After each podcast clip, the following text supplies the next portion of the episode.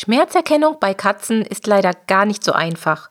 Doch künstliche Intelligenz verspricht dabei zukünftig eine große Hilfe zu sein. In einer Studie wurden jüngst zwei Verfahren verglichen, um bei Katzen am Gesichtsausdruck automatisiert Schmerzen zu erkennen. Was dabei herausgekommen ist und wie unsere Katzen von den Ergebnissen der Studie profitieren können, erfährst du in meinem Interview mit Professor Dr. Sabine Kästner. Viel Spaß beim Anhören.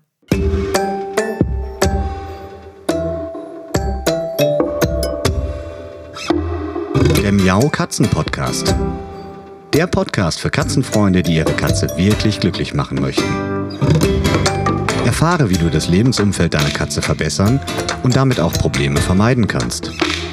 Lerne, was deine Katze für ihr Wohlbefinden braucht und lausche schnurrigen Themen für dich und deine Katze. Hallo und herzlich willkommen zu einer neuen Folge Miau Katzen Podcast. Ich begrüße heute ganz herzlich im Podcast Professor Dr. Sabine Kästner. Sie ist Fachtierärztin für Pferde und Fachtierärztin für Anästhesiologie, Intensivmedizin und Schmerztherapie. Sie unterrichtet seit 2008 an der Tierärztlichen Hochschule Hannover und leitet dort die Abteilung Anästhesie und Analgesie. Gemeinsam mit ihrem Kollegen Professor Dr. Holger Volk und mit Professor Dr. Anna Zamanski der Universität Haifa hat sie eine Studie zur Schmerzerkennung bei Katzen durch künstliche Intelligenz geleitet. Und genau darüber werde ich heute mit ihr sprechen. Herzlich willkommen, Frau Professor Kästner. Schön, dass Sie da sind. Ich freue mich sehr für die Einladung und äh, freue mich, dass ich über unsere Studie ein bisschen berichten kann, äh, über die interessanten Sachen, die wir über die Katzen herausgefunden haben. Ja, also das Thema Schmerzerkennung ist für uns im Katzenpodcast nicht ganz neu. Wir haben in der Vergangenheit schon öfter mal über ja die Problematik der Schmerzerkennung bei Katzen gesprochen, gerade auch für uns Katzenhalter zu Hause, aber natürlich auch, wenn unsere Katzen beim Tierarzt sind und haben schon ein bisschen was darüber gelernt. Aber so eine Studie ist ja noch mal was ganz Besonderes und vor allem auch was ganz Frisches, was ganz Neues. Wie kam es überhaupt zu dieser Studie? Warum haben Sie sich diesem Thema gewidmet?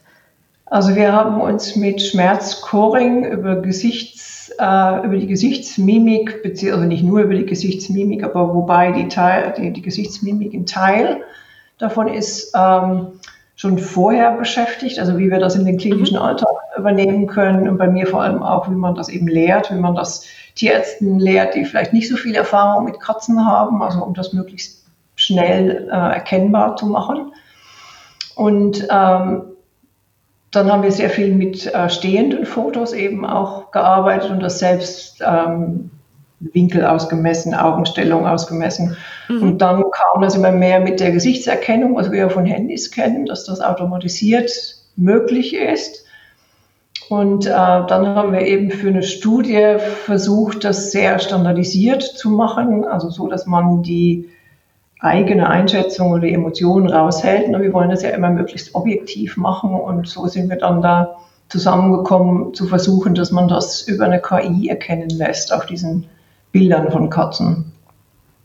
Zum Thema KI haben wir auch schon eine Podcast-Folge gemacht. Da ging es aber auch mehr darum, was KI überhaupt kann und wie sie in unserem Alltag immer mehr stattfindet. Also KI steht für künstliche Intelligenz, nur noch mal zur Erinnerung oder ähm, auch zur Ergänzung für diejenigen, die vielleicht die Podcast-Folge zum Thema KI nicht gehört haben. Und wir haben damals tatsächlich mit zwei verschiedenen Experten zu dem Thema auch gesprochen mhm. und auch gemeinsam so ein bisschen überlegt, wie kann denn KI für uns Katzenhalter in Zukunft oder vielleicht sogar jetzt schon relevant sein oder relevant werden. Und ähm, wie aus dem Nichts haben wir dann von der Studie von Ihnen gehört und haben natürlich im Nachgang gedacht, ja klar, das wäre natürlich wünschenswert, wenn das funktionieren könnte.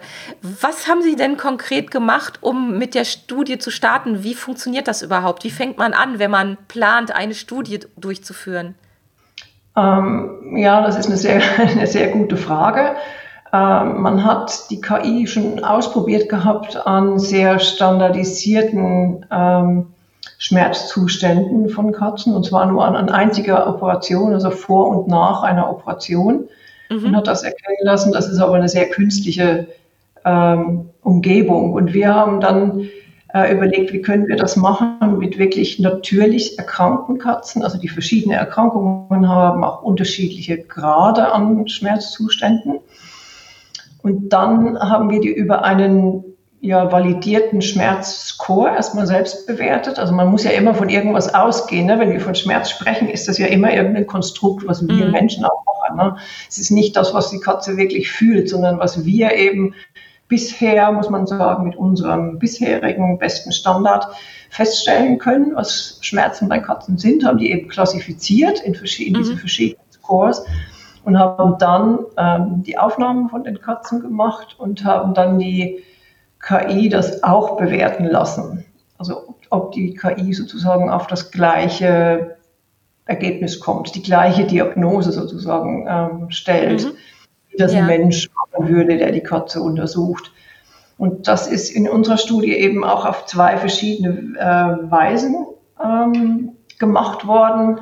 Das eine ist eine, ähm, eine Art, die man schon häufiger angewendet hat, die auch bei der Gesichtserkennung, zum Beispiel auch in den Handys, genutzt wird. Und zwar, das ist die reine Geometrie vom, vom Gesicht, also Ohrenabstand, Augenabstand, ähm, die Stellung der Tasthaare, der, ähm, wie die, ähm, die Lefzen gestellt sind. Und das rein über Vektoren und Abstände gemessen. Und die zweite Version, wie das eine KI machen kann, das ist das sogenannte Deep Learning. Da mhm. weiß man eigentlich nicht, was die Maschine macht. Also die App erkennt sozusagen selbst ein Muster an diesen, mhm. ähm, an diesen Bildern. Das ist ein bisschen so, ich vergleiche es immer, es ist vielleicht sehr einfach gedacht, aber ich vergleiche das mir für mich selbst immer ein bisschen wie Erfahrungslernen. Es gibt ja viele Tierbesitzer oder auch erfahrene Tierärzte, die können einfach sagen, ja, das Tier hat Schmerzen oder hat keine Schmerzen oder dem geht es gut oder dem geht es nicht gut können aber gar nicht sagen, woran sie das erkennen. Die haben dann wahrscheinlich auch selbst sich so ein Muster beigebracht durch die viele mhm. Erfahrung ähm, und können es aber nicht direkt konkretisieren. Und so ähnlich stelle ich mir das vor mit diesem Deep Learning. Und das andere, das mit diesen Vektoren, ist ja so, wie wir Beispielbilder haben und dann sagen, okay, wenn die Ohren so und so gestellt sind, dann musst du die Katze so und so bewerten oder wenn die Augen so aussehen, wenn die zusammengekniffen sind. Ähm, und da hat man auch gesehen, dass die, ähm, mit den, die Methode mit den Vektoren derzeitig noch besser funktioniert. Das hat man auch vorher schon mal gemacht. Also da waren wir nicht die Ersten, die das gemacht haben. Ähm, als die Methode mit dem Deep Learning. Aber das Deep Learning, weiß man auch, braucht sehr, sehr, sehr viel mehr Daten, also braucht sehr viel mehr Erfahrung. Also muss noch mehr, sozusagen müssen noch mehr Bilder verarbeitet werden von den, von den Katzen. Wenn wir uns unsere Katzen anschauen, ganz allgemein, dann stelle ich mir das erstmal sehr, sehr schwierig vor, die ja winzigen Veränderungen wirklich so genau dokumentieren zu können, dass man daraus wirklich Schmerz ableiten kann, auch wenn sie, wie Sie gerade schon gesagt haben, ähm, wenn es Katzenhalter gibt oder auch Tierärzte gibt, die auf den ersten Blick erkennen, ob ein Tier Schmerzen hat oder nicht. Wie genau muss ich mir die Millimeterangaben bei der Ausrichtung der Schnurhaare oder der Ohren? Wie genau muss ich mir das vorstellen? Wie genau kann die KI das erkennen? Also das sind ja relative Veränderungen. Klar haben wir große mhm. Katzen, kleine Katzen mit veränderten Gesichtern. Es ist auch ein bisschen schwieriger bei den Kurznasigen, also die nicht mhm. so eine große Nase haben. Da ist es auch ein bisschen schwieriger zu erkennen. Das weiß man äh, auch schon, aber ansonsten ist das, äh, kann man in, in Relation setzen, ist das relativ standardisiert und im Vergleich zu manchen anderen Tierarten, im Vergleich zum Beispiel zum Hund, ist es bei der Katze, muss man sagen, noch einfacher. Aber beim Hund arbeitet man auch dran, aber das ist sehr viel schwieriger durch diese Hunde mit den unterschiedlich langen Nasen, Stehohren, Hängenohren, Kippohren, was es alles gibt. Und Katzen sind ja. da doch relativ einheitlich, ne? also von der, von der reinen Geometrie im Gesicht. Braucht man denn dann immer ein eigentlich stelle ich mir das so vor, schön wäre es, wenn man einen normal Gesundzustand der jeweiligen Katze hätte, den man so als, ähm, ja, als, als Vergleichsmittel nehmen kann. Also das ist das, worüber wir auch im Pet Kompetenz Club immer wieder uns austauschen mit unseren Katzen. Idealerweise wissen wir, wie guckt unser Tier, wenn es gesund ist, wie sieht es dann aus und wenn sich was verändert, kann man schon in Richtung Schmerzen denken oder ähm, weiter überlegen mit dem Tierarzt gemeinsam. Haben Sie da mhm. auch bei manchen Katzen immer so was wie ein, ein Vorher-Nachher-Bild mit zu Rate gezogen?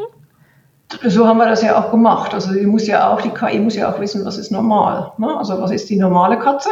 Das waren ja. normale Katzen dabei, gesunde Katzen, die nicht Schmerzen hatten, das ist ja die Grund, und dann die Katzen mit den unterschiedlich starken Erkrankungen oder äh, schmerzhaften Veränderungen. Und man kann das schon ganz gut beschreiben. Also die gesunde, normale Katze hat die Ohren aufgerichtet, nach vorne gerichtet, ähm, sodass die Lefts sind entspannt, die Augen sind offen, aber die Pupillen nicht geweitet, weil das haben Sie ja bestimmt auch schon besprochen, dass geweitete Pupillen eben ja auf Stress oder Angst hin, äh, hinzielen und dass man das bei den Katzen natürlich besonders gut äh, erkennen kann durch die Veränderung der Pupillenform ähm, und die Stellung der Tasthaare. Also die Tasthaare sind bei einer gesunden, entspannten Katze hängen die so ganz locker nach unten. Und wenn wir äh, dann Tiere haben, die Schmerzen haben. Das kommt ja dadurch zustande, dass sie die Gesichtsmuskulatur anspannen. Das ist ja auch das, was wir machen, wenn wir, ja. Wenn was wehtut und die, das Gesicht verziehen und die Muskulatur zusammenziehen. Und wenn dann die Muskulatur in den Lefzen angespannt ist, dann stellen sich die Haare nach vorne. Also wenn eine Katze die Tasthaare so ganz stark gespreizt und nach vorne gestellt hat, ähm, dann geht man davon aus, dass sie schmerzhaft, dass sie Schmerzen haben oder ganz starken Stress, also ganz stark angespannt sind. Mhm. Ähm, was kam denn am Ende als Fazit für Sie bei der Studie heraus? Also es wäre ja sensationell, wenn wir alle, sowohl wir privaten äh, Katzenhalter als auch die Tierärzte, einfach in Anführungsstrichen einfach ein Foto machen könnten von vorne und sagen könnten, ah, jetzt weiß ich schon sofort, was mit meiner Katze los ist oder dass sie Schmerzen hat. Gibt es da schon äh, reale Anwendungsfälle, dass das in der Praxis schon eingesetzt wird? Und wann können wir Katzenhalter denn ähm, damit rechnen, dass es vielleicht sowas mal in Zukunft geben wird?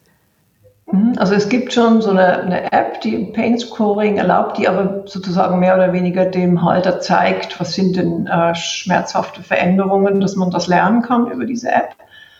Mhm. Ähm, wir sind dabei jetzt noch im Moment, weil man natürlich ähm, ja vielleicht davon ausgehen muss oder weil wir das prüfen wollen, ob andere negative Gefühle der Katze da eventuell auch einen Einfluss drauf haben. Das heißt reiner mhm. Stress also Schmerz ist natürlich immer mit Stress verbunden. Das kann man nicht so ganz differenzieren.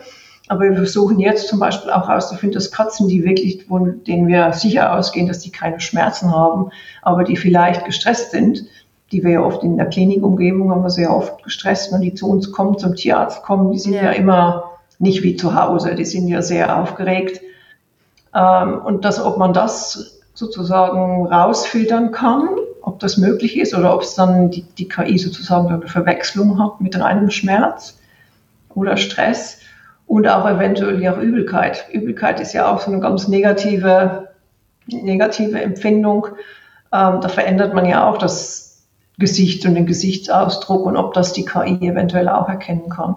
Also so im langfristig ist schon die Idee, dass wir das auf der einen Seite wirklich auch Besitzern zur Verfügung stellen können, dass man zumindest schon mal das wird natürlich nicht einen Besuch beim Tierarzt ersetzen, aber im Sinne von Telemedizin, was ja auch immer mehr kommt.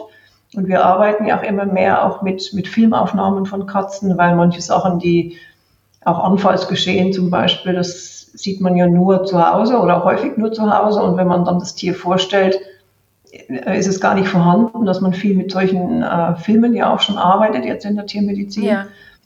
Und dass man das eventuell auch dafür einsetzen könnte, für so ein Vorscreening sozusagen, oder der Besitzer selbst so eine, äh, einen Eindruck schon bekommt und sagt, ja, ich sollte vielleicht doch lieber das Tier vorstellen oder mal untersuchen lassen. Und das Zweite, wo es für uns natürlich auch sehr interessant ist, weil das natürlich eine Methode wäre äh, für wissenschaftliche Untersuchungen, weil das sehr objektiv ist, weil die Maschine natürlich nicht mit Gefühlen arbeitet oder im Moment noch nicht, denke ich. Ja. Mit, äh, weil wir selbst, das weiß man, wenn man sich mit Pain Scoring oder auch mit überhaupt mit Scoring beschäftigt, dass wenn man selber, weil das ja immer eine andere Person macht, nie das Tier selbst, das weiß man sehr viel aus dem Pain Scoring von Kindern, die auch nicht die Auskunft geben können. Mhm. Wenn dann derjenige, der das beurteilt, äh, also nicht depressiv würde ich jetzt nicht sagen, aber vielleicht nicht so guten Tag hat, vielleicht selber nicht so gut geschlafen hat, ähm, wird er das negativer, eventuell negativer mhm. schätzen, als wenn man sehr gut gelaunt ist. Ne? Das spielt ja auch eine ja. Rolle. Also durch diese, man nennt das so die Beurteilung per Proxy.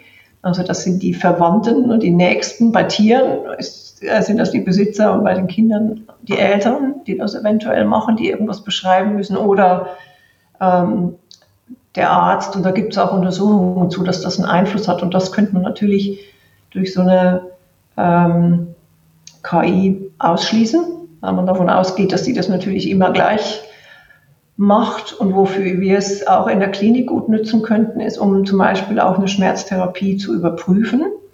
Also wenn wir eine Katze haben, die vielleicht auch ein chronischer Schmerzpatient ist, eine Osteoarthritis hat und wir müssen die Medikation einstellen, dann muss, sollte man ja eigentlich, um das wirklich zu überprüfen, äh, wenn man das nicht genauer dokumentiert, weiß ich, dass beim nächsten Besuch nach sechs Wochen vielleicht nicht mehr genau, wie die Katze ähm, in dem Moment war und dass ich ja. das überprüfen kann. Also dass wir das einfach für die Dokumentation, ähm, also reine Dokumentation und auch Therapieüberprüfung nutzen können. Also es mhm. gäbe verschiedene Möglichkeiten, das dann einzusetzen, wenn das zuverlässig dann funktioniert. Ist das denn nicht dann ein, ja, ein besonders schwieriger Fall, wenn eine Katze sowieso schon gestresst beim Tierarzt ist, in der Situation auch noch Schmerzen beurteilen zu können? Das ist auch schwierig, weil die natürlich unter Stress, also äh, das Gesicht wird sich nicht so verändern, aber das andere Verhalten äh, sind Katzen ja, deswegen sind sie ja häufig so schwierig, weil die ja versuchen, Schmerz zu verstecken. Sie wollen ja. nicht als Opfer erscheinen neigen dazu natürlich, das zu verbergen und man merkt es häufig erst recht spät. Und das Zweite ist, dass viele orthopädische Erkrankungen kann man bei der Katze auch nicht so gut erkennen, weil die das über diese Gangkompensation durch diesen speziellen Gang, diese sehr elastische, stark gewinkelten Hintergliedmaßen sehr, sehr stark kompensieren und nicht so eine offensichtliche Lahmheit zeigen wie ein Hund. Das sieht man häufig erst spät, wenn es ganz, ganz hochgradig ist. Und man merkt es häufig erst daran, da haben Sie bestimmt auch schon drüber gesprochen, wenn sie schon sich mit über Schmerzen äh, ausgetauscht haben, dass die häufig merkt man es erst, erst daran, wenn sie zum Beispiel nicht mehr hochspringen können, wenn sie auf erhöhte Liegeplätze nicht mehr hinkommen oder nicht mehr so hoch gehen oder auch nicht mehr so hoch springen, nicht mehr von so hoch herabspringen oder manchmal auch ganz ähm, stark, dann denkt man, sie wird unsauber und können sozusagen den, die Blase nicht mehr kontrollieren, aber sie können eventuell gar nicht mehr auf die Katzentoilette, weil die, die ähm, zu hoch ist, weil sie da nicht ja. mehr drüber steigen können oder wollen, weil das, weil das weh tut. Und wenn man dann die, die Form der Toilette anpasst, dass das dann wieder möglich ist, dass die dann gar nicht unsauber sind, sondern weil die einfach nicht mehr da reinsteigen wollen. Ja, oder nicht mehr also können. Eine, eine seniorengerechte Toilette. Also das ist, ist bei den Katzen, ist das wirklich ganz anders, wie man das bei einem Hund beurteilt. Mhm. Eine seniorengerechte Toilette ist ja für Katzen auch sinnvoll. Katzen werden immer älter und irgendwann kommt es nun mal zu körperlichen Einschränkungen. Das kennen wir von uns selbst auch. Je älter man wird, es kommt immer mehr dazu. Ähm, es ist also etwas, wo wir an verschiedenen Stellen gucken können und gucken müssen, wie wir unsere Katze bestmöglich unterstützen. Gibt es etwas, was Sie bei der Studie erwartet haben? Beziehungsweise was hat Sie vielleicht bei der Studie überrascht am Ende, als die Studie durchgeführt war? Oh, das ist jetzt eine Frage, wo ich erst ein bisschen drüber nachdenke. Was hat mich äh, überrascht? Also eigentlich sind wir davon ausgegangen, dass die KI das äh, erkennen kann. Es mhm. hat mich eigentlich überrascht, dass dieses Deep Learning doch schon nicht so viel schlechter war wie diese andere Methode, also rein diese ja. Geometrische ähm, geometrische Methode. Was wir noch gesehen haben, was überraschend war für uns Menschen, ähm, da gibt es auch eine Untersuchung zu, wo man ähm, angeguckt hat, welche Features man am leichtesten erkennen kann von diesem Schmerzgesicht der Katze oder Schmerz, mhm. ja, Schmerzgesicht. Und das sind für den Menschen die Ohren extrem aussagekräftig, auch leicht erkennbar, also wie die Ohrenstellung ist. Ja. Und in der Studie haben wir das auch so gemacht, dass wir mehr oder weniger dieser KI ähm, immer das Gesicht ohne Ohren oder nur Ohren, dann ohne Nase, mit Nase mhm. oder mit oder ohne die Tasthaare dargestellt haben. Und da war für die KI, waren die Ohren weniger relevant. Also genau umgekehrt, mhm. wie das beim Menschen ja. war. Das wissen wir das noch nicht ja genau. Ja, genau. Ähm, da wissen wir nicht ganz genau, woran das liegt, ob das eventuell einfach auch die, die Hintergrunderkennbarkeit ist. Dann muss man mal schauen, ob da der Hintergrund eine Rolle spielt. Mhm. Und wir das natürlich bisher an stehenden Fotos, also an Fotografien gemacht haben. Äh, und jetzt arbeitet man auch daran, das eher an einem bewegten Bild zu machen, ob man natürlich als Mensch nimmt man natürlich nicht ein Foto auf und beurteilt das, sondern man sieht natürlich die ganze, die ganze Zeit, wie ja. die sich verhält, wie die äh, die Ohren bewegt oder auch was die sonst natürlich noch macht. Ne? Also wie sie mhm. den Kopf hält, wie hoch der gehalten wird, dass man das natürlich dann vielleicht indirekt damit reinnimmt. Aber das war ein, war ein Unterschied, was mich eigentlich erstaunt hat, weil ich dachte, nur die Ohren, die muss man ja eigentlich ganz gut erkennen können. Also auch diese, weil dann misst er ja auch die Winkel, wie die Ohren gestellt sind, den Winkel, dass das für die, mhm. für die Software einfach zu erkennen ist, aber scheinbar war das gar nicht so relevant, jetzt in unserem Datensatz. Aber das ja. hatte ich schon angesprochen, muss einfach noch mehr sozusagen, mehr Bilder zur Verfügung stellen, um das zu verbessern. Ja, apropos mehr Bilder, wie geht es denn nun weiter? Werden Sie weiter an der automatisierten Schmerzerkennung forschen oder gibt es da irgendwelche Pläne, was da demnächst passieren wird? Das eine hatte ich ja schon angesprochen, dass wir eben versuchen wollen äh, zu gucken, wie stark spielen denn andere Emotionen da rein? Also mhm. wie spezifisch ist das? Oder müssen wir vielleicht da auch ein bisschen zurückrudern und müssen sagen, hm, ja, es ist vielleicht ein Schmerzgesicht, äh, nicht ein Schmerzgesicht, ein Stressgesicht von der Katze. Mhm. Ne, eine Katze, die viel, ob die eventuell auch so, dass das nicht äh, schmerzspezifisch ist. Das waren halt jetzt alles Katzen, die Schmerzen hatten. Ähm, das müssen wir auf jeden Fall eben noch klären. Wie, wie stark ist das nur Stress oder nur Schmerz? Wie stark kann man das differenzieren? Das ja. möchten wir schon gerne weiter bearbeiten, dass das noch ein bisschen aussagekräftiger wird. Na, das sind ja. ja jetzt so die ersten ersten Arbeiten gewesen oder die ersten Ergebnisse, die wir haben. Das ja. muss man noch ein bisschen verfeinern. Können Sie in die Glaskugel gucken? Was meinen Sie, wenn, wann die automatisierte Schmerzerkennung wirklich in der Tierarztpraxis ankommt? So richtig, dass man sagen kann, hey, wir haben jetzt was, äh, was fertig ist, was sicherlich fortlaufend immer weiterentwickelt werden wird, aber wo man dann tatsächlich sagen kann, das wird jetzt in den Tierarztpraxen mit zum Standard werden. Kann man das abschätzen? Ja, zum Standard, das dauert ja immer lang, muss man sagen. Es gibt ja viele ja. medizinische ähm, Neuheiten, die ganz lange brauchen, bis die zu einem Standard werden. Das ist das eine, aber bis die Ersten das einsetzen können, äh, ja, denke ich mal so zwei, drei Jahre. Und bis das wirklich zum Standard wird, das wird wahrscheinlich noch ein bisschen, bisschen dauern. Aber es gibt ja immer so Pioniere, die das zuerst einsetzen und ja. zuerst. Ähm, aber da wird es schon noch zwei, zwei Jahre, drei Jahre dauern, bis man das gut nutzen kann.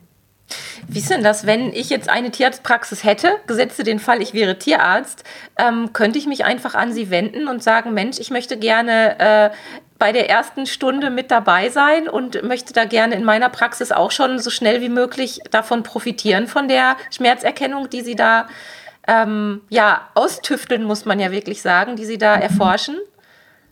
Das wird natürlich am Schluss, so wie das immer ist, wird das ja erstmal kommerzialisiert werden müssen und dann eine Firma geben müssen, die das auf den Markt äh, bringt. Und das ist, steht noch, noch gar nicht fest jetzt im Moment, ne, wer das dann mal machen wird oder wie das sozusagen ja. verbreitet wird. Aber das wird sicher auf äh, äh, Kongressen vorgestellt, wie zum Beispiel den Katzentagen, äh, dass man darüber spricht und dass das dann sich äh, sozusagen so verbreitet und dann diejenigen, die wirklich interessiert sind an ganz modernen Sachen, das auch relativ schnell, glaube ich, sich verbreitet. Ja. Aber wie das genau passiert, muss ich sagen, kann ich im Moment einfach noch nicht sagen. Ja, das, das verstehe ich.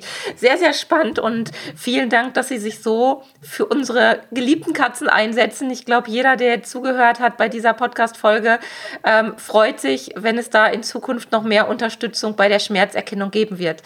Zum Ende der Folge frage ich immer ganz gerne, was würden Sie sich für Katzen wünschen? Ja, Welche das Veränderung? Ich habe darüber, ja, genau, darüber nachgedacht und zwar, das ist wirklich sehr äh, professionell beeinflusst, muss ich sagen, weil ich weiß aus meiner Erfahrung in der Anästhesie, Schmerztherapie, es gibt sehr wenige sehr gut verträgliche Schmerzmedikamente für Katzen. Katzen sind ja sehr speziell in ihrem Stoffwechsel, weil die viele Sachen nicht gut verstoffwechseln können. Und viele Medikamente, die wir beim Hund oder sogar beim Menschen einsetzen, bei den Katzen sehr, sehr schnell toxisch werden. Und das wäre ja. schön, wenn wir da mal was hätten, was Katzen wirklich auch gut vertragen können. Ja. Und das Zweite ist natürlich immer, das wissen Sie wahrscheinlich als Katzenbesitzer, es gibt ja ein paar Medikamente, die katzenfreundlich sind, ähm, aber viele geben, wenn man einer Katze Tabletten eingeben muss, ist ein bisschen wieder wie das Kinderproblem, dass man da ja. lieber einen Saft hat, einen Sirup hat, den man auch besser abmessen kann, also besser diese mhm. kleinen Mengen abmessen kann und die dann vielleicht auch ähm, von der Katze nicht unbedingt gehasst werden, ne? sondern dass das ja, nicht so ein furchtbarer ja. Geschmack ist, dass man das nur einmal in die Katze kriegt und dann nie mehr wieder. Äh, man möchte ja als Besitzer auch nicht sich den, den Groll eines Tieres zuziehen. Also das ist bei Katzen schon manchmal wirklich schwierig. Ja. Äh, eine Medikation gut zu machen. Mhm. Also ich denke, das ist ein Wunsch, den also ich auf jeden Fall mit Ihnen teile, definitiv, und den ganz viele, die jetzt zuhören, auch sofort sagen wir, oh ja, das wäre großartig, weil wenn wir unsere Tiere zu Hause versorgen müssen, ist es ja oftmals wirklich sehr, sehr, sehr schwierig. Bei manchen, manchen Katzen funktioniert es ja wirklich gar nicht, muss man leider sagen, ähm, weil es einfach so eine große Abwehr auf Katzenseite gibt. Deshalb ist ja unser Tipp hier im Podcast immer üben, üben, üben, auch schon wenn die Katzen ja. gesund sind, schon mal so ein paar Handgriffe austesten und da kann ich auch nur aus eigener Erfahrung Erfahrung sagen, ja. Übung macht den Meister. Man muss sich echt ein bisschen überwinden, weil man ja als Katzenhalter immer nur eigentlich so die schönen Seiten der Katzenbeziehung hat, im Normalfall, wenn die Katze gesund ist. Aber es ist nun mal so, wir alle werden mal krank und dann ist es sehr, sehr hilfreich, wenn man schon mal weiß, wie halte ich die Katze richtig fest, wie kann ich ja. ihr wirklich mal was ins Mäulchen geben. Und Medical Training wird ja auch Gott sei Dank immer populärer mhm. und bekannter. Und ähm, das ist etwas, was man wirklich jedem nur ans Herz legen kann. Vielen lieben Dank für Ihre Zeit im Katzenpodcast. Das hat mir sehr viel Spaß gemacht und war wahnsinnig interessant für uns. Ich wünsche Ihnen ähm, viel Erfolg bei der weiteren Forschungsarbeit und ich hoffe, dass wir schon ganz bald wieder was Neues von Ihnen hören werden. Ja, gerne. Also das äh, bin auch, äh, freue mich, dass man das verbreiten kann, das, was wir machen, dass das nicht so im Elfenbeinturm äh, versteckt bleibt, sondern dass das äh, verbreitet wird. Und wir hoffen auch, dass wir schnelle Fortschritte machen und den Katzen da gut helfen können. Vielen lieben Dank und ja, allen anderen wünsche ich eine schöne Zeit. Falls ihr noch nicht Mitglied im Pet Kompetenz Club seid, kommt doch mal vorbei. Unter www.katzen-podcast.de/slash club könnt ihr euch kostenlos registrieren und findet dann zum Beispiel auch das Interview, was wir heute aufgenommen haben, als Video zum Ansehen. Das ist immer ein bisschen schöner, wenn man auch noch mal sieht, wer da spricht. Und alle anderen können natürlich den Katzen-Podcast von überall aus unterwegs anhören. Habt eine schöne Zeit und bis bald. Tschüss. Ja, tschüss. Das war eine Folge des Miau Katzen Podcasts von Sabine Rutenfranz. Weiterführende Informationen zur Sendung findest du im Internet auf www.katzen-podcast.de.